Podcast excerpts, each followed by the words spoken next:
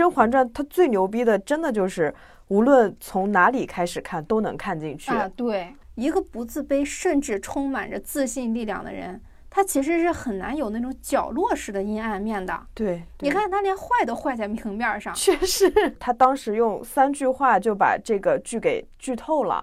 他第一句话就是说华妃死了，第二句是皇后才是最坏的，第三句是王爷为了甄嬛最后也死了。其实一般的少女第一次侍寝的时候都很紧张，她倒好，十八般武艺表演了个齐全，她就差没张嘴跟皇上说：“你这个皇帝不行，给我当得了。”差不多了，我觉得已经差不多了。你安陵容城府深到四十多级才被看出来是个反派，你怎么不早说？你早说你是一个工于心计又擅长化学的人才，你们甄嬛团队还用费劲演到七十五集吗？对，二十集就制霸皇宫了。Hello，大家好，欢迎大家收听二零四零书店的第二十九期播客，我是元英，我是玄机，我们是一档游走在阅读与生活之间的节目，旨在用价值与美重建有意义的生活。嗯，我们前几期节目在闲聊的时候都提到啊，我们组的休闲娱乐是一起看《甄嬛传》，对，正好听众群里也有朋友说啊，想听《甄嬛传》，我想了想也好，人间的一切答案。都能在《甄嬛传》里面找到。是，《甄嬛传》也上了差不多有十年了，那也差不多该到整个论文的时候啦。嗯嗯，等我们录完这期节目，整完这期稿件，可能这辈子也不想再看见《甄嬛传》了吧？哈，晚学博士毕业喽！我还想再看，你能陪我看吗？我可能还是小小升初的段位，你要辅导我写论文。我现在看见《甄嬛传》都有点难受。我第一次看《甄嬛传》是小说，嗯，我记得那还是就是二零一一年的夏天，十年前了，去杭州旅行的时候。但是整个旅程，无论是在高铁、酒店还是西湖边上，我都沉醉于看《甄嬛传》，就根本。就是觉得说去游西湖都是在浪费我的看书时间，你知道吗？就就是，哎呀，就糊弄糊弄过去，就赶紧走一圈，赶紧坐下。我懂，我懂，那种痴迷。对对对。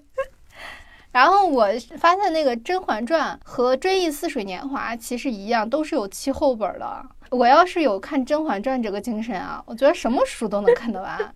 还真是。但是我们看《追忆似水年华》的时候就。退步了，连书都 没有敢翻开，对，望而却步。嗯，这是我看的第一本，也是唯二的两本网络小说。另外一本废寝忘食这么看的是正直的生吞。嗯啊，一部被改编成了经典的电视剧，一部作为书出版。而且正直现在也是炙手可热的作家。哦，嗯，我觉得我眼光还可以。哦，那这本书我也得去看一下，我还没看过呢。啊，正直的对对对，哎呀，太好看了！它是悬疑的吗？对。哦，那我要看悬疑的，确实是值得废寝忘食的看。对，然后他另外一本书《先正》，虽然不是悬疑，全是短篇小说，但是你知道吗？是连贾平凹都打败了的一一个短篇。哦，我得看一下。嗯。但我觉得你就是就跟你相比，就你真的太资深了，作为甄嬛人而言。对对对。甄嬛我完整的只看过一遍，然后第二遍就是从你家开始的断断续续的，呃，二十几集、三十集就瞎看。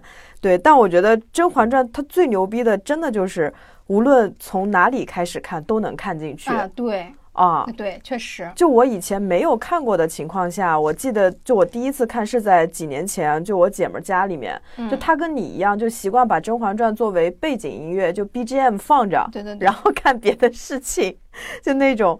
然后我去他们家，我没事儿干嘛，我就开始看，我看了一两集，我就看进去了。然后他又给我安利，他他刚开始说是你竟然没看过《甄嬛传》，我说对啊。对，一因为一般来说，就是我们好像会说，一听是宫斗戏啊，或者是这种就是不是正剧的古装剧，就会多少有一点排斥，就很多人都会觉得，哎呦，这种脑瘫电视剧有什么好看？对对对。然后他就一直给我安利，安利完了以后，他当时用三句话就把这个剧给剧透了。他第一句话就是说华妃死了，第二句是皇后才是最坏的，然后第三句是。王爷为了甄嬛，最后也死了。你这姐们 现在还活着吗？对，剧透火葬场真的是，所以就我后来真的我印象特别深刻，因为我看《甄嬛传》也跟你看《甄嬛传》的书一样，嗯就是废寝忘食。嗯我记得那个时候我打扫卫生的时候，就一只手拿着看，然后就那个手机，然后走大街上也看，就是没日没夜的看，但是边看就我就一直哭，就是因为我这种恋爱脑就磕那个王爷跟甄嬛的 CP 嘛，但是磕的时候我想王爷最后死了，然后他前面再甜，我就内心很难受，所以我第一次看《甄嬛传》的那个体验就很心塞，特别心塞。哦，那我跟你不一样，就是我看过第一遍之后，每逢到王爷的戏份就全部跳过去。我现在也是，就是看第二遍很平静的时候，就觉得这个果子里有点儿，不堪入目很奇怪，就觉得他其实还蛮猥琐的，就是他很多对甄嬛的爱的表达都是那种自我感动式的。说说说实话啊，嗯，如果不是他是一个男二的话，在我们的生活中，我会觉得他是一个跟踪狂，或者说性骚扰，就是很让人很不适的那种表哎达。对，还真是，还真嗯是。所以就第二遍在你家的时候，完全不想看王爷。对，而且他长得也真的是非常寡，完 完全不想看到他那张脸。就他跟对他跟帅有什么关系？他还没有温实初长得帅，还不如让温实初演王爷。哎，说到这个选角哈、我第一次听说《甄嬛传》要改编成电视剧的时候，我特别期待的打开豆瓣儿看演演职人员表，嗯然后我一看那个表，我就有点喘不过气儿来。我刚开始特别抗拒看这个戏，因为我很难想象孙俪演甄嬛刚入宫时的样子。那哦个书里面，它虽然没有描写甄嬛具体是什么样，嗯但是孙俪不管怎么样，她都跟豆蔻少女沾不上边儿啊。那你你说像那个什么周迅啊，还有章子怡，他们演这些剧都面临这个困扰哎，好像。哦，不不不，不一样，嗯不一样。孙俪是那种很寡淡、很清冷的脸，但是她是一看就是不少女的，就是她完全不少女。对，其实周迅，你看她很灵，她是有那种少女的气质在的。那章嗯子怡她也是可以少女的，因为她的可塑性很强。嗯，哎呀，反正果不其然吧，前二三十集孙俪的扮相丑的要命。对，因为孙俪她是还是个方脸，方嗯脸就比较显成熟。反正就是伶俐有余，可爱不足，所以她的那个少女扮相都有点辣眼睛，嗯，她特别不适合有刘海。特别是把齐刘海还拢到了一边，变成斜刘海。哎呀，这个《甄嬛传》这个剧组，我们看的时候常常惊叹于它的服化道啊，就觉得他们的妆面特别好，但是他们的服化道水平也不知道是因为就是。经常换组员，还是经常就是嗯有有点内卷，还是怎么着？反正水平特别过山车。嗯，尤其是甄嬛刚刚出宫去庙里的那几集，哇，老几位的造型简直如山体滑坡呀！真的，你真的应该看一看他们刚出宫的，就是他们几个的造型，除了锦汐，还像个姑姑。那个 浣碧，我的天啊，就是可能是浣碧这就是这个扮演者这辈子最噩梦的造型，没有之一。我一定要去看，所以你还得陪我再看。哎呀，其实我看了十年的电视剧啊，一年看个八百遍、九百遍的，其实已经忘了原著是什么样了。但是这不是为了做这期节目吗？我又重新看了一下《甄嬛传》的原著。我以前完全是一个原著党，嗯，但是我再重新把这本书捡起来看的时候，我有点看不下去原著了，就有一点点窒息，就反而会因为。原著而窒息，可能因为我长大了，又或就是怎么说呢？我不得不说，郑晓龙导演和其他的编剧真的无论是在选角或者是改编上都特别厉害，就他们融的特别好，嗯，而且改动的也更加合理，所以嗯这个电视剧它就变得很耐看。因为那个嗯小说其实是不是那么耐看嘛？他们通过角色的塑造，其实是把这个小说上升了一个。档次的哦，呃，虽然可能受到那个电视剧受到篇幅的限制，嗯一些一些细节上没有打磨的没有书那么好，显得有一点点生硬。但是从人设上来说，其实是比小说靠谱很多的。嗯比方说，原著的皇帝是一个二十五岁的帅哥，二十五岁的帅哥，嗯，但是电视剧里的我们的陈老师是一个四十多岁那有点发腮的，有点发腮的中年人，而且一看平时高尔夫就没少打呀，晒黢黑。确实，但是我觉得这个设定仔细想想，比原著合理很多。嗯呃，陈建斌老师感觉更像是皇上。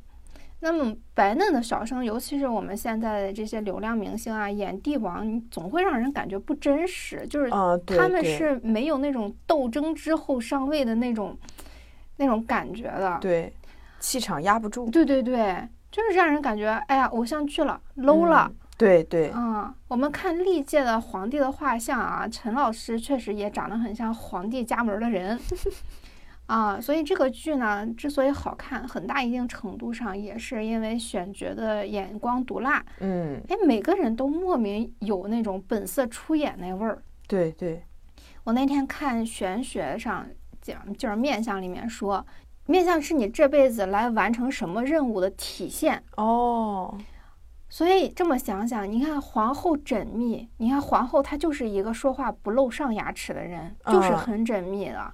那安陵容是个绿茶嗯啊，眉庄是很高傲的、嗯很有嗯气节的一个女的对，啊。就无论他们是通过化妆造型还是什么，就是一看就是，哎，真的长这样的人才有的行为，他们说话才应该是这样的。确实，个个都出神入化了。对，那天我我们在复习的时候，不是跟你讨论皇后的眉毛嘛？嗯，因为就是其实本身电视剧里的妆是很吃妆的，嗯，然后皇后那个眉毛就特别淡，又嗯淡又细，嗯我当时还觉得挺挺奇怪的。然后呃，我们讨论完以后，不就是说其实是为了凸显她生性凉薄的这种性格嘛，嗯所以特意给她画了那么一个眉毛，然后还有那个浣碧，她半张脸都打了腮红，哎，对，就那种小家子气一下子就出现了。特别妙。对，而且我特别钦佩陈建斌老师，他是通过各种细枝末节，把皇帝的那些可爱呀、愠怒啊、愧疚、多思这些表现的淋漓尽致的。嗯，我还听说过一个花边新闻，也嗯也非常好笑，就是孙俪说他们刚演完第一出戏的时候，嗯就被陈老师气得不轻，因为陈老师他在业界也很出名的，就是喜欢自己加戏，不按嗯剧本演。嗯然后孙俪就觉得说这人不配合呀，不愧是演皇帝的人，连性格都是如此的 皇帝，就这戏怎么演得完呀？那不得半路就散伙吗？嗯然后他就回家看了看蒋勤勤的访谈，他就放心了。因为蒋勤勤在演乔家大院的时候也是烦死了陈建斌，但是人家演完后结婚了，孙俪老师看不懂，但大为震撼，所以这反而给孙俪老师极大的鼓舞。所以那个剧里面那个环环，你还有多少惊喜是朕不知道的？你说是不是也是陈建斌老师自己加的戏？他加戏非常非常多，其实，要是那些猥琐的戏都是他自己加的，我有点嗯，再看的时候就会觉得有点搞笑。他可能其实是想告诉那个那个那个孙俪，你看有多少惊喜是你不知道的，我的演技多好。咦，哎呀，我们还是说回《甄嬛传》哈。呃，我们前几天去看《甄嬛传》的时候就很感慨啊，甄嬛他们其实刚进宫的时候，他们几个在懵懂程度上是不分上下的，嗯可以说是站在了同一起跑线上。但是他们在宫里的一举一动，包括下场，其实是跟他们的原生家庭是相当分不开的。对，于是我们今天就想聊一聊剧里的几个主要的人物，他们是怎么一步步走到结局的。嗯我们先说甄嬛哈，我其实不太喜欢甄嬛，嗯我只是觉得她很幸运，因为其实看下来，她是一个情绪特别容易上头的人，嗯并不是像她说的自己说的那么冷静嗯啊。她嘴上好像挺厉害的啊，把那些什么厉害呀、什么呃逻辑啊分析的头头是道，但是真的发生在自己身上呢，她的行为又特别极端。她这个人的特点是很有人味儿，很讲情义，嗯呃，在乎人心里的感受，这在皇宫里是非常难得的。比方说，书里有个细节，帮妙音娘子害他的两个工人，在被皇上下令处死的时候，他问那个锦汐两个人是怎么处理的。嗯锦汐说，无非就是被扔在乱坟岗呗。他就掏钱给锦汐说，毕竟伺候过我一场，还是把他们安葬了吧。嗯锦汐当时的反应是非常复杂的，嗯，但我觉得他其实是这一刻才认定甄嬛这个人可以跟嗯跟着这个人有好处。对对那要不然像电视里就是莫名其妙的忠贞来的是很诡异的。对，要么你说是从小跟在身边的能理解哈，锦汐这个是中途跟着的，确实，而且我觉得甄嬛她属于在宫里面搞小团体搞得最成功的。嗯你看像华妃啊、皇后，她们其实是有点靠威逼利诱去笼络的人，就掌握了别人的命脉，然后让别人听从于他。但就是其实那些妃子对他们就是有点又恨又怕，然后最后可能把他们搞下台的也是这些人。嗯，但是甄嬛她其实是不一样的，她的队友还是大部分都还是实打实的挺帮她的。嗯，这就是甄嬛比较沾光的一面，对而且他家这个重情义应该是祖传的啊，确实，啊。就像甄嬛她爹为什么遭大祸，是因为他收藏着那个钱明氏的诗集，嗯又不肯帮，又又不肯作诗谴责这个明显令皇上不满的人。这个钱明氏可能在过去是甄远道的好朋友，而甄嗯远道又特别认死理儿，觉得如果说都顺着皇上的心，那么以后大家都不敢说话，失去言论自由了，怎么办呢？我看到这个时候，我就觉得有点儿，嗯，一言难尽吧。我就觉得甄家上下都挺双标的，就是别人跟他讲理的时候，他怒斥对方无情无义；别人闹情绪的时候呢，他们就也不管三七二十一，就问人家你这人怎么不讲理啊？反正横竖都是他们对。但他这个也是挺有怎么说，就挺有那种作为君子或者什么的那个情谊在那个里面的。你说这种情况下，换作是我们，我们愿意做这个事吗？如果这个人他曾经是我们的朋友，然后但是他现在已经失势了，对，那你这是是必须得站队，这是怎么说呢？这个事情感觉好难办。这个事情是很难办，就是嗯他认他的理儿，但是其实怎么说？我觉得这个东西它不一定非得这么极端的去处理，它应该是有一个中间的比较平衡的一个解决方法。对对，嗯，这倒是，就是我觉得甄嬛的悲剧某种程度上是没有越过这个死理儿造成的，嗯她其实更需要的是感觉所有人要顺着他的三观做事儿，哪怕是皇上。嗯，他就差没张嘴跟皇上说：“你这个皇帝不行，给我当得了。差不多了，我觉得已经差不多了。所以就这个剧，你看它叫《甄嬛传》嘛，”嗯，就是都是从甄嬛的视角去讲这个故事的。嗯所以说她在做任何事情的时候，我们是跟着她的那个心路历历程去感受的。嗯，对，所以就是观众，我们都能理解他的行为。但如果说从外人视角去看的话，可能他的很多做法就没有那么容易被认可和理解了，觉得这人挺奇怪的。对，是的，我觉得他走上悲剧道路，就是因为这个奇怪的点。嗯，就坦白说，我觉得皇上一开始只是把他当替身这个事儿，我非常理解，嗯，因为我们的生活中这种白月光的故事也不新鲜呀。对啊、只不过有的你知道，有的你不知道。对，啊、毕竟现在大家谁也不是谁的初恋了，对吧？他也不想想，就是怎么就能一见你就又抱你回碎玉仙，又交房之宠，又这个那个的。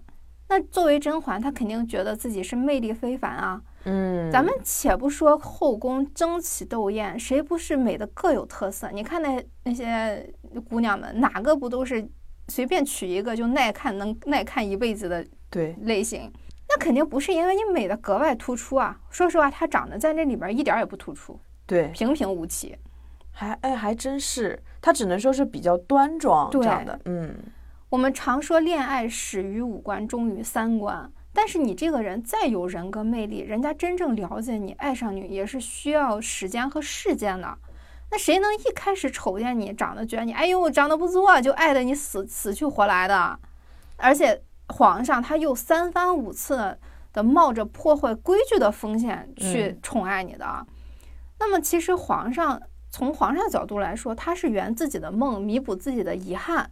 那么甄嬛作为一个恰到好处的工具人，刚开始确实是这么个定位。那时候没有心理医生嘛，呃，皇帝忽然失去了他的满分爱人，也没个倾诉的出口。如果不是发生了什么事儿，那肯定是很难走出来的。对，那你甄嬛你就摊上了，你就是这个事儿，你就是这个事儿，啊，你确实既是你的福又是你的祸。但是具体是怎样的结果，其实全看你是怎么琢磨的。嗯，他总说皇帝无情，你能说皇帝跟他是完全无情吗？我觉得不是啊。得不到白月光就换一个类型，那么日子就过得不甜蜜了吗？不是啊，其实日子过得甜蜜的也多的是啊。对，而且讲道理，皇帝是在乎甄嬛的，不管她再怎么怀孕。她能一次次的翻身，本质上还是因为皇帝喜欢她而已。嗯，但是她非常无视这一点，她就记得皇上曾经辜负过她，曾经把她当替身，她不是唯一。包括梗，对对对，哎，我觉得她其实包括他对后面对其他人啊，我觉得并不是因为他变强大了，而是他把自己的情感锁死了。因为只有他把情感锁死，他才能冷静。对对，所以我觉得甄嬛并不是真的聪明。他只是意识不到自己是把皇帝从纯元那里的那个感情创伤中拉出来了的，而且是拉到自己这边的。他其实完全可以换一个方式，一边净化后宫，一边真正跟皇帝做到举案齐眉的。他不是做不到，他其实后面就是皇帝的唯一。对他还是过于把自己当回事儿了，觉得自己才是整个宫廷的主角。就而且啊，他。其实是被宫斗这个吃人的社会同化了的啊，是啊，他被洗脑了，复仇的魔鬼火苗把他给拽懵了，他聪明的小脑瓜卡壳了，嗯，他也开始认可，除了成为那种自己所不耻的人之外，没有更好的办法了，嗯，所以他算不上是赢家，甚至我觉得他只是一个开了挂的输家，嗯，我们看看他最终收获了什么，是他想要的吗？不是啊，他是真的就是想做一个太后吗？其实不是，他是一个非常在乎感情的人，对，他是把感情感受放在第一位的。那么他怎么可能会在失去感情的世界里过得幸福呢？嗯，他只自私的想到了自己的仇恨，可是这份自私换来的胜利没有减轻他的悲伤。就好像我们都喜欢干净纯粹的东西，但是为了钱不得不去算计，去酒局说那些屁话，附和那些刷三观的不干人事儿的人的故事。那么赚再多钱也不会觉得幸福，只会觉得活着真累啊，生存真苦啊。对，还是欲望太多了，哦，想要的太多了，还是就是因为他没有在适合自己的生活方式和现实中找到一个平衡点吧。嗯，某种程度上他就是贪心。对，所以我们总说爱是一种流动的能量。如果一个人只把自己的得失放在第一位，一丁点儿也不愿意理解他人的时候。其实反而是最容易被反噬的那一个。哎呀，格局啊，这个女一格局不行。我觉得她还有一个特质就是执着，对。然后她这个性格，就一方面其实还是能帮她沉得住气，就不达目的不罢休，导致她就宫斗能成功的。另一个角度，她其实就是较真，她真的就还挺执着的，嗯。然后像她跟执拗。对执拗，就他跟皇上的感情，他就轴在这儿了，所以他就放不过自己，然后就也连累了身边的这些人。对他其实对爱这件事情就太执拗了，他就太想愿得一人心，白首不相离了。对，所以他选角选的挺好的，我觉得就孙俪的她这个脸型，她的这个面相，也是属于感觉就是属于那种挺认死理儿的那种人。然后演这个甄嬛，觉得她真的挺恰如其分的。对，而且你看甄嬛确实没有吃过什么苦，也原生家庭也比较美满，所以其实她想得到的东西一直以来都是她想得到什么就有什么了，所以她可能反而不能接受自己得不到自己想要的东西。嗯。而且在皇宫里面，哎呀，就我觉得好多妃子的最大的可悲的点，她是想在皇宫里面求得真正的感情，而且对象是皇上，很惨。哎，我们再来说说华妃吧。嗯，玄机女士最喜欢的就是华妃女士，贱人就是矫情。华妃女士啊，是这个剧里面最单纯的人。对啊，她一看就是被保护的很好的。我甚至觉得说他哥哥作为一个武将啊，嗯、分析下来是比较骁勇的，很有冲劲，嗯，就是想法比较少，干就完了的那种类型。全家是不是都是火象星座？哎，我觉得他家全家都很单纯，就嗯单纯到什么地步啊？就一点儿也不把自己当外人啊。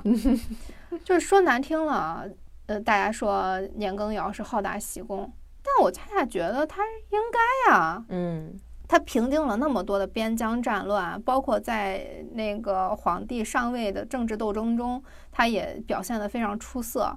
他当然认为皇帝会把他当成过命的交情，对，他是为了皇帝过了命的，他为了皇帝的江山，连自己的命都能豁出去，嗯，他当然觉得自己的行为就足以说明一切了。那还能有人比他更忠心吗？他都不相信，他都不相信皇帝能瞎到这个程度。嗯但凡他有一点点偷懒，他也大可不必战战都亲力亲为。他实现朱真之啊，他也足够有底气，哎，我觉得全家都有点哈士奇那种感觉，就是那种，很得目，很得目。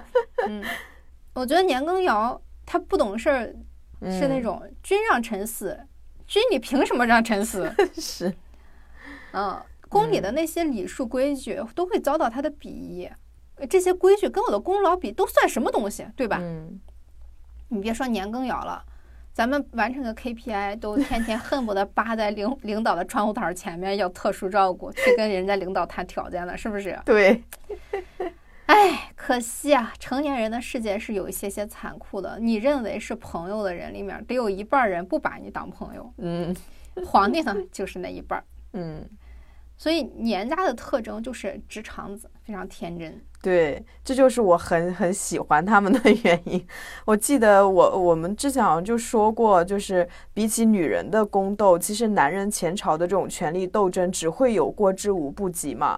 而且皇上他在整个剧里面也体现了，他其实是一个心思挺缜密、心眼儿很多、非常就疑心非常重的那么一个人。嗯然后你想，那朱元璋不也一样吗？他上位以后，把开国功臣全都以各种罪名都诛杀了。所以说，伴君如伴虎啊！年羹尧怎么可能想要跟皇上做朋友呢？华妃怎么想要跟皇上做爱人呢？这都是很难实现的。他们可能都被那个陈老师那个憨憨的胖橘外形欺骗了，有可能哈。对，还有甜言蜜语。哎，对。嗯那么我们反过来看华妃，华妃她肯定是从小被哥哥捧在手心的，对这显而易见。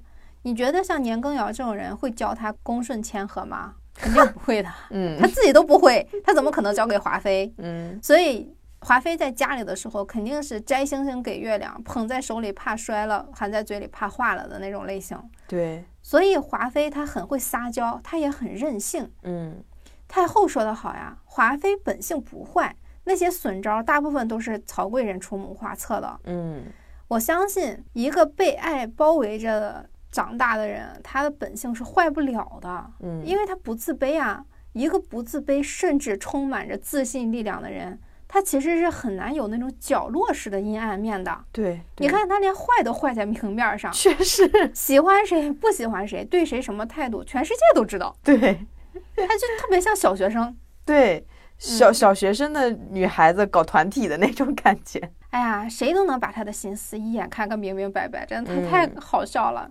这他可能很跋扈啊，就跋扈到除了自身和自己在乎的人之外，一切都没什么大不了，都这些东西都是为自己服务的嘛。对，啊，只有他想要不想要，没有你们什么你们高兴不高兴。嗯，嗯，但是他不可能是阴损。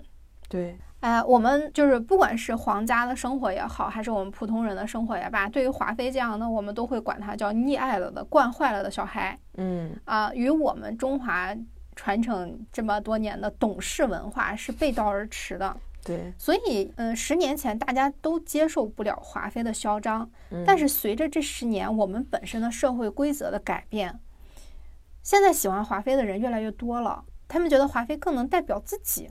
嗯你看，我们这代人其实真的就不再是那个懂事儿、用懂事儿的方式去混社会的那种类型了。对，而且华妃的那种赤诚简单，真的很像现在孩子们的处事风格。对，哎呀，相比之下呢，我就觉得她比甄嬛惨惨多了。嗯，皇帝是真心实意的在感情和算计中牺牲了她的，是真的辜负了她，所以他知道了真相之后特别难接受，对，他三观崩塌了。他没有办法把他的感情锁死啊。等到他把感情锁死锁死的时候，他已经被刺死了，那那就很难办啊。嗯，对，但就我就觉得，如果这个剧叫《华妃传》的话，就可能当初的观众都会对他有更多的理解和同情。就我我不知道我说的准不准确，我会觉得接触心理学以后，呃，如果去尝试每个人的成长轨迹和他们做一件事情背后的动机，其实就会觉得没有那么多的深仇大恨，觉得所有人其实你都是可以去知道他为什么会这样去做的。虽然有嗯很多就滔天罪行，就是那种可能是不可原谅，或者在法律层面他一定会受到制裁的。对，但是我嗯们能知道他是怎么哦，他为什么会这，样，然后从而可以规避。对去避免未来我们我们在教育孩子或跟别人接触的时候，不要给别人埋下那样的一个阴影嘛。嗯，对，就像我上次不是跟你分享一个书，那个书叫《小瞬间》，呃，是那个什么笑啥？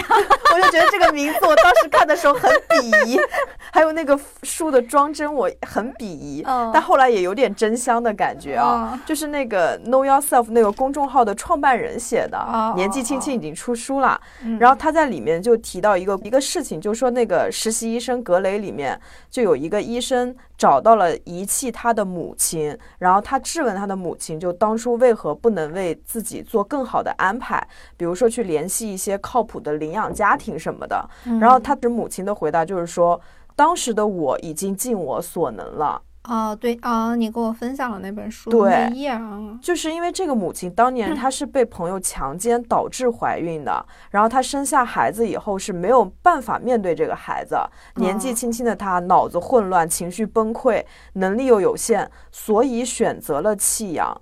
从法律、从情义的角度来讲，这确实挺不对的。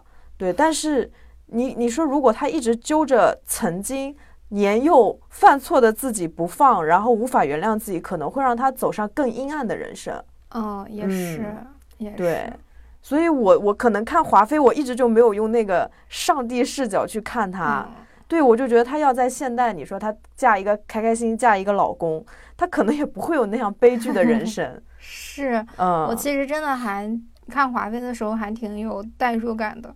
嗯，特别是他被打入冷宫、被刺死，他见到那个甄嬛，他还要支棱起来的那个样子，对就那种傲气，嗯，就觉得这个人其实还是挺简单的。对，他很可爱，对，就是不知道谁敢娶她在生活真的中 开国 开国功臣的妹妹，不就！是就是就不管她是不是开国功臣的妹妹，就是她就是我们普通人这样的性格，其实还是挺考验男性的这个平权意识的，或者说是呃比较认比较比较认认从那个什么 happy wife happy life 的那种人。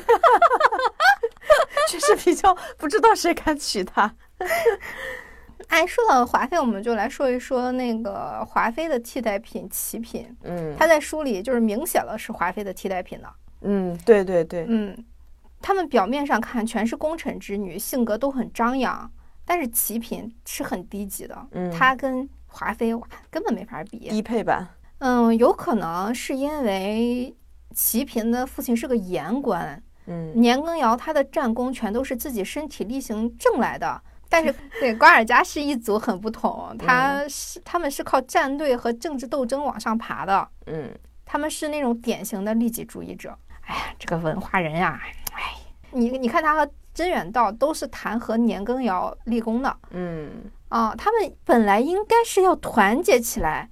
那么他们的后宫就很稳固，前朝也很稳固，对不对？嗯但是这个恶敏可能是希望自己的女儿更受宠，或者说他一看是甄远道的势头稍有不对，他就迅速撇清关系，甚至下套陷害自己的队友，以来显示自己的忠心。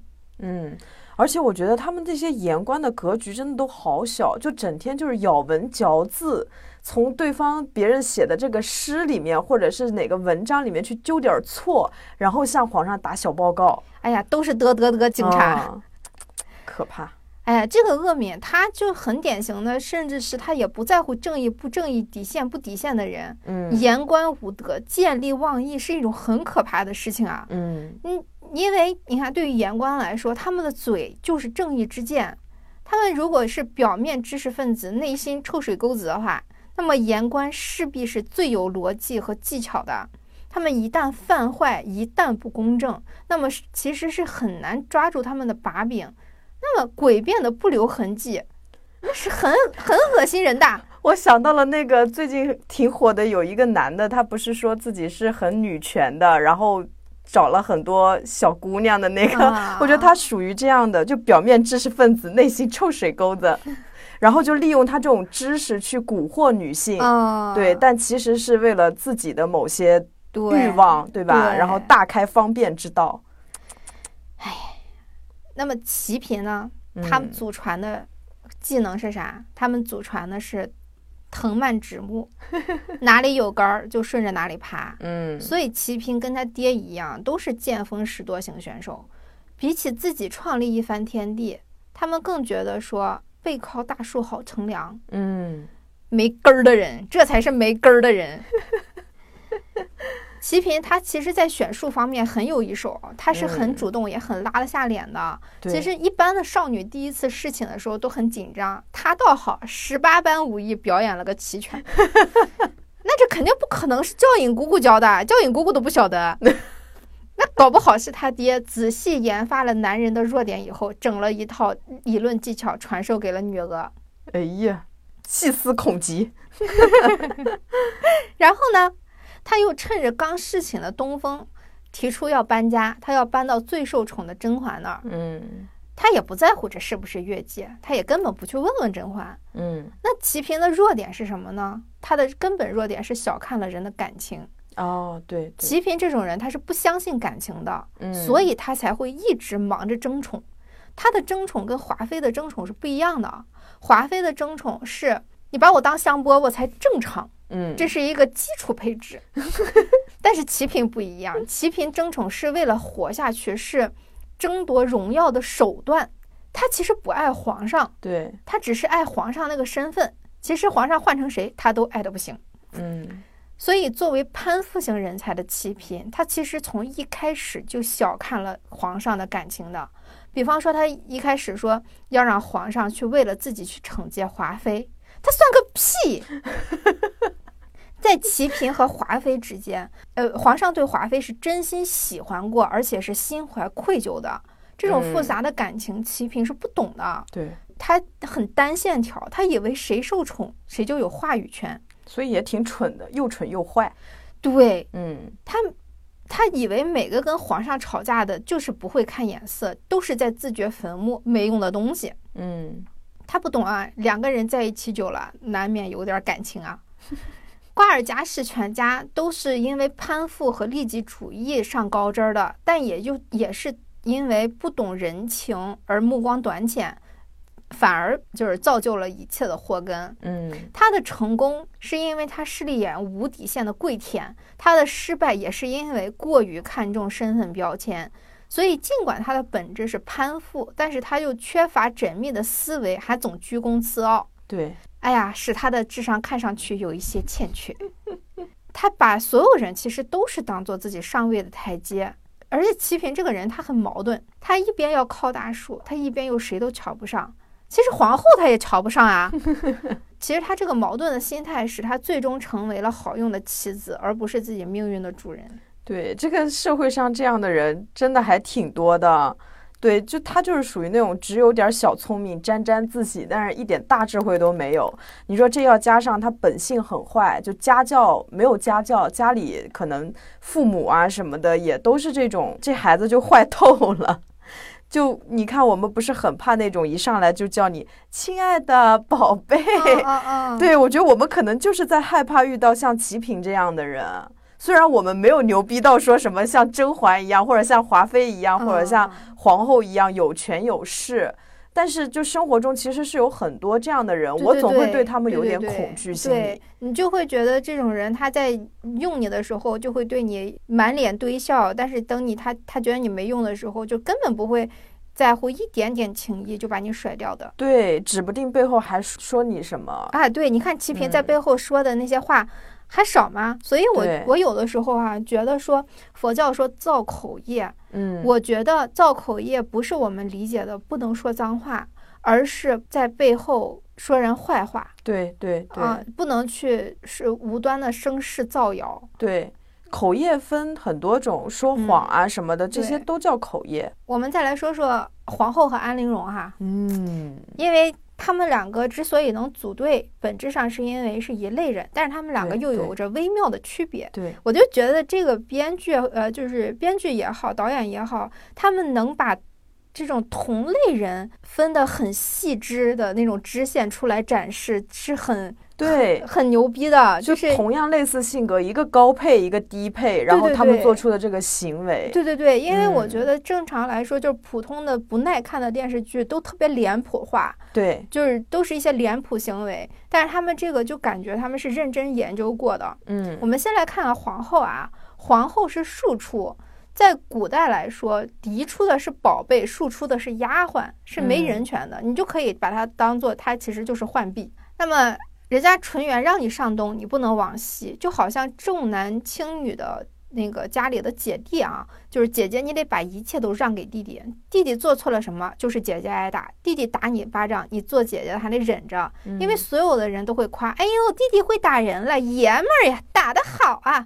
你说憋屈不憋屈？好生气，气！一想到这个，我的拳头都硬了。所以皇后她这辈子本来最大的快乐就是嫁人了，就嗯脱离了自己的原生家庭，成为了正室，再也不用唯唯诺诺，然后所有人都得捧着她，反而来在乎她的感受和情绪了。嗯，多爽啊！翻身农奴把歌唱了，结果嫡出的姐姐一来，哎，一切又化为泡影，被抢走了。我相信纯元的气场一定是比皇后更吸引人的，因为她落落嗯大方，就是那种天然的纯净，当然会更吸引人。但是这实在是太气人了，童年阴影歘浮上来了。而且最受打击的事情就是，这些压倒所有骆驼的最后一根稻草，就是他的亲生儿子病了却没人管，嗯，所有的意志力量都投入去给姐姐保胎去了。我相信他在逐渐失去的孩子过程中是碰了很多壁的，比方说嗯他要给孩子看病，太医说忙啊，得先去看看纯元的胎呀，您等等。所以他失去的不仅仅是皇后这个名号，他而是他又一次体会到了不被任何人在乎的那种感受。他过不去的坎儿，不单单是失去了孩子，更多的是没有人在乎他失去了一个孩子。哦，好好难过，确实。嗯那而且大家甚至都在为另外一个小孩的出现而喜气洋洋。他深深的能感受到是啥呢？就是他在这个世界上是没有存在感的，是孤独无助的。嗯，哎，你说啊，我想到现在这些好多人，他那个戾气很重，然后在网上会对一些长得很好看的女生，就是说一些很尖酸刻薄的话。我觉得也有一部分是这样的心理。其实有一些天生好看，或者是说家庭条件各方面都很好的那些女孩子，她其实是很阳光的。嗯她她的生活，她其实看不到这些阴暗面。如果她在生活中，也许就是有的人可能背后暗暗嫉妒她，但是不便于发作。但嗯到网络上，其实是把皇后的这些心理都暴露出来，给他们看见了。嗯，对嗯。哎呀，皇后其实也比较典型嘛，就是她其实从这种无助中挣脱出来，又因为自己的姐姐全部失去了，对她也不能上网，她也 对，她要能上网，她就能宣泄了。你对对对。那你说她童年还能认命，长大长大了这命我凭什么认？嗯，这换谁都得心理变态，真的啊！本质上皇后真的是在乎皇帝、爱皇帝，所以妒忌吗？我觉得不是，嗯，我觉得她对皇上的感情也就一般，就是她其实真正恐惧的是失去被人看见、被在乎、感受的权利。对，她不想再重温被人踩在头上，只能委屈自己来成全别人的那种难受。嗯他为什么要杀掉所有人的孩子？而且他热爱诛心，他就是想让所有人都体验一下他的痛苦。嗯他的孩子和他自己不被在乎，那么任何人的孩子受重视，都是在提醒皇后，如果自己没有皇后这个身份，那自己就是一个被无视的可怜虫。对呀、你看，就是就觉得他其实大部分时候对皇上来说都是一个挺透明的，就他的情绪或者什么，皇上根本就完全不在意。皇上只要稍微说对他说一点提己的话，你看他那开心的那个样子，嗯真的觉得就是还挺惨的。而他一生的诅咒就是庶出这两个字嘛，嗯让他脑袋嗡嗡嗡的。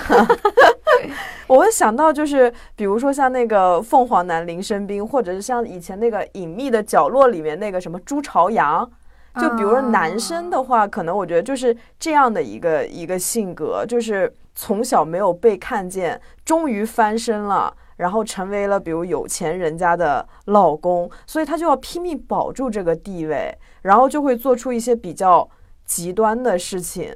所以我会觉得，就像我们的话，可能我我自己想，我就以以后就不要对人升起这种三六九等之心，特别是对小孩儿。小孩儿一般家庭里面，比如说有三个孩子，嗯父母是很容易偏爱的。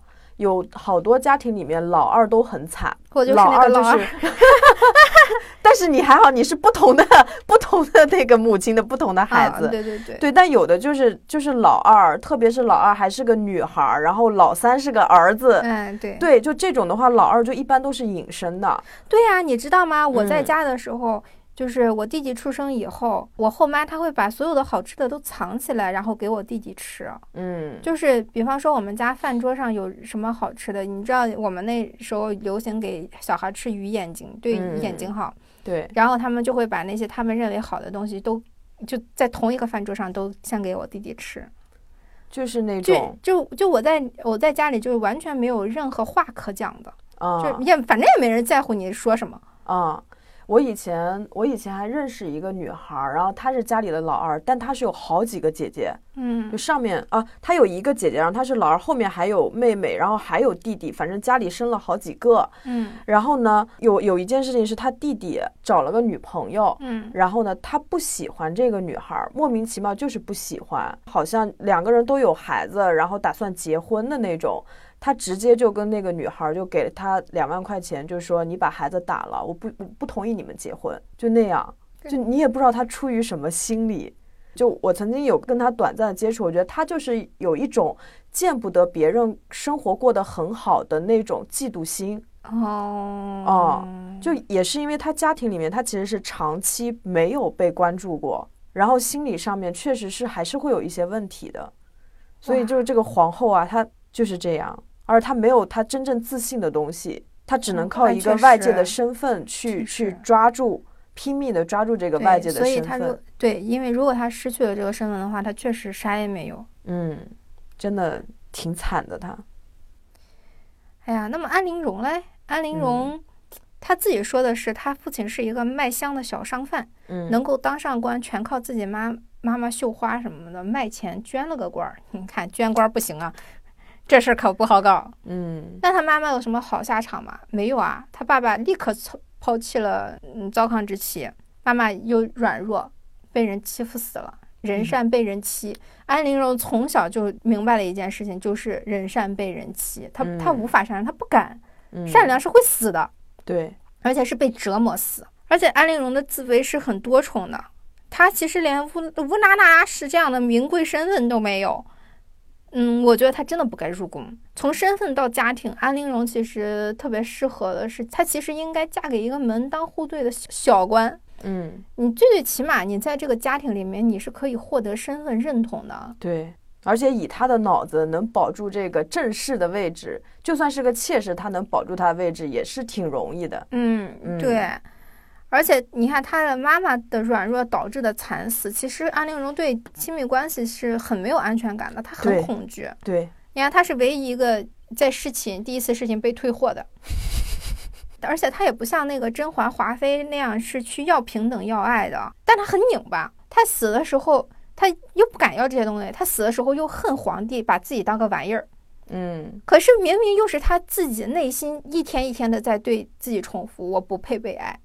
自我认可感其实非常低的。对嗯他他拧巴的就是他一边客观上觉得自己不配被爱，但是内心又非常渴求被真心对待。就是他一边想着我其实不值得，我没有任何的地方值得被大家喜欢，值得被高看一眼，我只能伏低作小。嗯但他又恨这一点，嗯所以他其实一开始对眉庄啊、甄嬛是真心的，但是他又时时刻刻为自己的出身啊、行为自卑，他甚至为自己的行为自卑。哎，哎呀，别人对他的好，他会多想，他觉得是别人拥有的多，是在施舍给自己。嗯，那么稍微对他有些怠慢呢，他又正好哎拿到证据了，你瞧，就是从来没有平等吧？而且纯贵人的出现这个事儿啊，哎，很很微妙，就是嗯他燃爆了安陵容的自卑。嗯大家都是刚认识的，但是纯贵人那一份轻松自在是安陵容永远都做不到的。安陵容归结为她的出身，当然，我觉得出身是一方面哈，出身差不多的人自然有就是更多的共同语言，尤其是那时候大家拥有的都不多，见过的世面都不多，对，也更容易培养默契。比方说，我一说啊，眼睛瞪得像铜铃。那我们这代人自然就会想到黑猫警长，但再过两代人就不知道了。这就是那种共同语言嘛。对，或者比如说，就是比如说甄嬛跟陈贵人说，哎，呃，我看最近香奈儿出了个新款，咱俩去买个那个包吧。嗯，啊，对，那个咱俩配个姐妹包。然后安陵容就想，他们俩在炫富。对，这这就是不一样，对心态就不对对一样。对但但实际人家可能就很简单。对，就跟咱们买个帆布袋儿是一样的。对，哎呀，所以安陵容就特别容易想多，她整天在关系中觉得不对等，觉得纯贵人和甄嬛更好。嗯哎，所以可能有的时候交朋友也会讲究某种程度上的门当户对。嗯嗯，而且甄嬛他们也觉得有一点不太得劲儿，所以也会专门为了不让安陵容感觉难受而特意照顾她。嗯，其实这反而是加剧了关系的嫌隙的。其实他们的关系不太自然。嗯，确实很难受。对，因为真正的朋友在一起是很放松的，而不是谁过过分顾着谁的感受。就好像我们去那个迪士尼的时候，如果我没事儿就看看你，哎呦，第一次来迪士尼会不会觉得累呀、不会会不会辛苦呀？会不会觉得这里难受那里难受？我他妈可别玩了，啊，我也要社死了，感觉。对不对？但是如果你说你说咱们全程，我也我我也不说，哎，你渴吗？要给你买水吗？但如果你又很在乎这个东西，你你可能想，如果去想，你看他连水都不知道给我买一瓶儿，哎呦，那我现在我替我自己的性格感到难受，我现在已经开始难受了。哎呀，但安陵容确实是这样的，对啊，她其实很计较。对啊，嗯所以皇后瞄上安陵容，轻而易举的就实现了挑拨离间。你看嗯他在迪士尼都不给你买瓶水，你看他给所有人买礼物，怎么就没想到要给你买礼物？对，啊哎呦，哎呀，其实侧面也算是佐证了皇后自己的痛点吧。嗯但是安陵容和皇后不太一样的是，安陵容是天生的那种比较典型的偏执型人格。嗯那么啥是偏执型人格呢？啊，一就是一种就是比较容易产生病态的嫉妒，嗯，而且容易长久的记仇，呃，也不肯原谅这么伤自认为的侮辱啊、伤害啊、轻视啊，这种这些东西。嗯。还有就是猜疑，他们很容易将体验歪曲，就好像甄嬛是为了分享，她认为是施舍，就是在弯歪曲这种体验啊，对对对，啊，把别人无意的或者好的行为误解为敌意或者是轻蔑。对对嗯是，啊，俗称小家子气。嗯安陵容啊，真的是把偏执型人格演绎了个淋漓尽致啊。嗯那安陵容从来都是在背后琢磨，但什么事儿经得起琢磨呀？对什么事儿不都是越琢磨越完蛋吗？跟人聊清清楚楚就挺简单的，那背后琢磨真的是，对啊，但凡他坦诚一点点，遇到什么事儿的时候，不是嘴上笑嘻嘻，然后要么就沉默的忍着，他跟甄嗯嬛都达不到反目成仇的地步。对，呃，有的人说啊，甄嬛跟眉庄最开始的时候没有把安陵容当朋友，在我看来简直是有病。安陵容和沈眉庄只是一面之缘，甄嬛无非就是说，把她接到了甄府上相处了一段时间，就是大家嗯日子是很短的，而且没怎么聊天儿。那么皇宫是一个充满背叛和算计的地方，那即便是现在社会，也不可能一下子就交心了吧？对那不得观察观察吗？对，而且我觉得，其实安陵容这个人，在我们生活中，如果遇到这样的，你是很难跟他相处的，因为你得时时刻刻去照顾他的感受。对对对因为你知道他很自卑，甄嬛又是一个很重情重义的人。对，所以他们俩相处一定非常沉重，嗯，不轻松，不像他跟对眉庄一样，我们什么都能说，我打岔也行。对，安陵容，你敢打岔他？你你你你说他，哎，你这你这裙子怎么破了个洞啊？我给你补一补，怎么怎么着的？那人家就觉得你在嫌我穷，你看哦不起嗯我。哦哦，对，天哎，我觉得你今天这眼妆画的有点浓啊，你嫌我这个怎么怎么样？嫌我的手法不好，对，但是我们看电视剧喜欢把人分好坏，但生活里面其实他们不是说好人坏人，但就是有大病，心理有问题。对，你看《甄嬛传》不就感叹吗？应该给他们多找个心理医生。对他们皇宫里面最需要的是心理医生，而不是太医。他们其实很多病都不是，呃，你看他们整天喝这个什么安神药啊什么的，真的他们没大可不必。其实这些都是心理疾病反射到了身体上而已。他们根本不需要那么多看病的中医，他们应该整一整看心理学的西医。啊，哎真的是。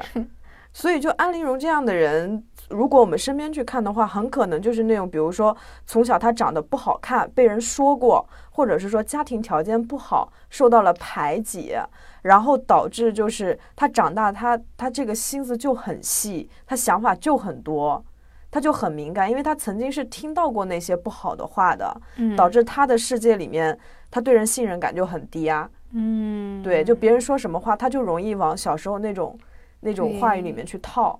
对，所以其嗯实小门小户最大的问题就是生活在八婆堆之间。对，没有感受过太多人的善意。对，包括你看这个，就是背后说坏话这个事儿啊，就是你看于氏的事件，是他觉得甄嬛呃没把他当自己人，而且在背后说他来着。嗯，其实甄嬛一开始没告诉他，可能就只是怕吓到他。嗯，人之常情啊，出那么大个事儿，那肯定会找一个非常亲近的人商量，嗯并不是意味着要忽视你。嗯，一个是因为你你你们关系没有那么到这个地步，对，另外一个原因是你表现的这么胆小，说出来把你吓死怎么办啊？啊，谁能保证一个不熟的人，而且是一个胆小的人，他不是个猪队友呢？嗯，你按那种城府深到四十多级才被看出来是个反派，你怎么不早说？你早说你是个工于心计又擅长化学的人才。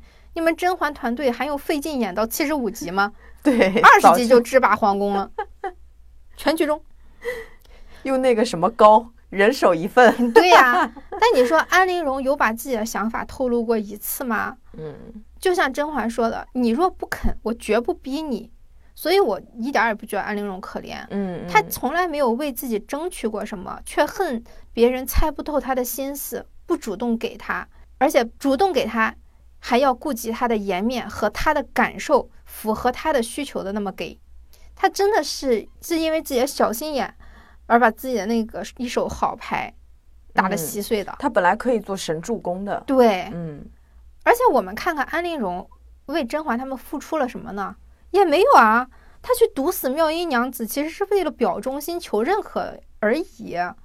那么其他时候，他都是在索取，对方没有给他想要的，他就翻脸不认人。你看嗯眉庄被禁足的时候，包括嗯、甄嬛遇到什么事儿的时候，他出现过吗？他也没出现过呀。对，看都不去看。啊啊，合着别人干啥都是错的，你怎么都是受害者？农夫与蛇，respect。对他的一个问题就是，他从头到尾都在露怯。嗯，他这个妾就从皇上退货哈，刚开始退货，再到他跟甄嬛和眉庄的交往，他其实一直都是怯生生的。嗯就我会觉得怎么说呢？如果说我们生在了一个不好的家庭环境，然后可能各方面条件呃不怎么样，我觉得最主要的是内心要有自信。你跟谁相处都不要拿这种外在的条件去自己跟人就是分出了等级，就坦坦荡荡的去跟别人来往，其实他也不会。这样，因为我一想到，如果我是个男生，我要跟安陵容这样的女孩子谈恋爱，我简直太累了。我感觉就我永远都做不到让他满意。害怕。对，对就稍微可能，比如说我无心的做一个什么事情，他就会觉得我不信任他，也许就打击报复或者什么的。或者说你不把我当成这个世界的唯一，对呀、哇，就感觉太累了。疑你。做朋友也累，做恋人也累，做什么都挺累的。对，嗯，跟这种，但是这样的女孩子以前还是很多见的。我现现在也很多见，也很多见，还是心里她有一些创伤，他但是你的别人伤害你，不是你再出来伤害别人的理由。嗯，你看现在很多就是很多内心非常敏感、非常脆弱的一些人，他很可能他是有安陵容的某一个面的，也许就真的有的时候就有别人讲话大大咧咧，没有说要针对他或者什么的，但是你感觉被随口一说，冒犯到。对，他就觉得他们在说我，他们在暗示暗示什么，自己就对号入座了。然后你就不小心你，你都不知道，你就得罪了这个人。嗯然后某一天你就被他倒打一耙，你就莫名其妙，我什么时候惹了他？这种人还是挺多，其实还是挺多的。对，所以我我就是说，其实交交朋友就是找个简简单单，然后挺坦荡的，其实出身条件都没有关系。，他能靠自己，比如说接受心理咨询也好，自我疗愈也好，他能让自己就是过得比较舒服，不拧巴就很好。嗯，但一旦拧巴了以后，真的很累。跟他交往也很累啊，就是时时都要担心哪句话得罪了他。对，所以这个人他到现在，我们这个是法治社会啊，也没有什么杀人放火的那种嘛。对，就像他们这种，他不会表现为一些很极端的行为，但只是说可能到现在社会里面去体现，就是一个很拧巴的性格。嗯，所以拧巴的人太多了。或者说我把对方当朋友，对方却在背后说我坏话，有可有这也是有这样的可能的。对，那可能就是某个点，对，就刺激到他了，刺他就会在背后说，啊，就自信心就那么点儿。但自尊心很强大。嗯，哎呀，我们最后再来说一说女权主义者眉庄吧。啊，我很喜欢她。她是一个从女德里面挣脱出来的一个角色。嗯她选秀的时候说她读的书都是女德女训，这些就是女子无才便是德的书。嗯，但实际上，她看的都是些什么《诗经》啊、《孟子》《左传》。其实她内心是一个很决绝，甚至是有一些，她其实。对她其嗯实跟甄嬛不相上下。对对嗯，他们都是骨子里面充满傲气的。对，嗯，而且他很认也是很认书中的规矩的人。嗯，所以当皇上做的种种事情让他感觉到寒心的时候，他扭头儿就走了。你什么恩宠，什么规矩，没有用，这种东西要来干嘛？对，还是找我的温太医。是的，嗯但是我们没有特别仔细的写眉庄啊，因为眉庄的戏份其实很少，嗯，只是觉得说他是这里面最为自己考虑的，而且也是从来不为自己的行为后悔的人。嗯他勇于追求自己的幸福，而且也能为了自己的幸福去进退。对对对，其实我觉得他是一个格局很大的人。然后，那他这个格局是怎么来的呢？就是我查了一下，我才发现沈眉庄的父亲其实也是个武官，嗯很有意思。然后那那么其实如果他父亲是一个武官的话，那么沈眉庄在他家里面获得的最多的，而且他也是嫡出嘛，嗯然后他其实获得的最大的东西就是底气，他是一个很有底气的人，而且他你看他父亲是一个完全没有琢磨的人，所以他父亲应该也是一个比较中规中矩的性格。嗯，嗯，而五官的话，可能对，确实是性格上面也会比较正直。嗯，对嗯，而且他读的那些书，其实，嗯，儒家学派的那个思想，其实应该在潜移默化提升了他的修养和道德的那些。对，嗯，他是以真的是以一个君子来要求自己的，所以他整个剧里面，我也觉得他整个人特别正。对，啊、而且他虽然君子，但是他不是那种迂腐的君子，对也有点儿就耍小机灵的而且他他时候哈。还挺叛逆，就你看他其实是一个跟女德完全，你也不能说他完全挂不上钩，但是他是一个突破了女德的这些东西的。对，在那个嗯年代已经算是突破了。嗯，嗯，在现在也也算吧，其实。现在也，也是也是也是，嗯勇敢追求自己心里想要的，嗯，对还跟温太一起喝酒。对，而且你看他曾经说过一句话，就是我就不能醉一回吗？永远都要清醒克制，又有什么用？对对对，就那一段我还印象很深刻。对他还挺挺会放飞自我的。就是放飞自我，嗯，很像我们现在下班去喝几杯。啊，对，嗯，那皇帝其实在这件事上比较活该，比较活嗯该。哎呀，好了，今天我们的节目就到这里嗯、感谢大家收听今天的节目。收的好突然，戛然而止，挺好的。我实在想不出还能说什么了，真的。也嗯也其实其实还有很多人可以分析，但是我们时间有限哈，我们之后可能在也许如果大家喜欢的话，我们也许会再分析一下别人，但是未必啊。谨慎挖坑。对对对，谨慎挖坑，谨慎挖坑。我现在这自己挖的坑都都都够种地瓜的了都。啊，也欢迎大家订阅我们的节目啊！我们的公众号叫二零四零书店，里面会有一些书单啊，五分钟读完一本书之类的，然后也会有我们这个节目的一个完整信息。嗯，然后在公众号里面回复“粉丝群”三个字，就能加入我们的粉丝群。嗯，谢谢大家收听，再见。再见。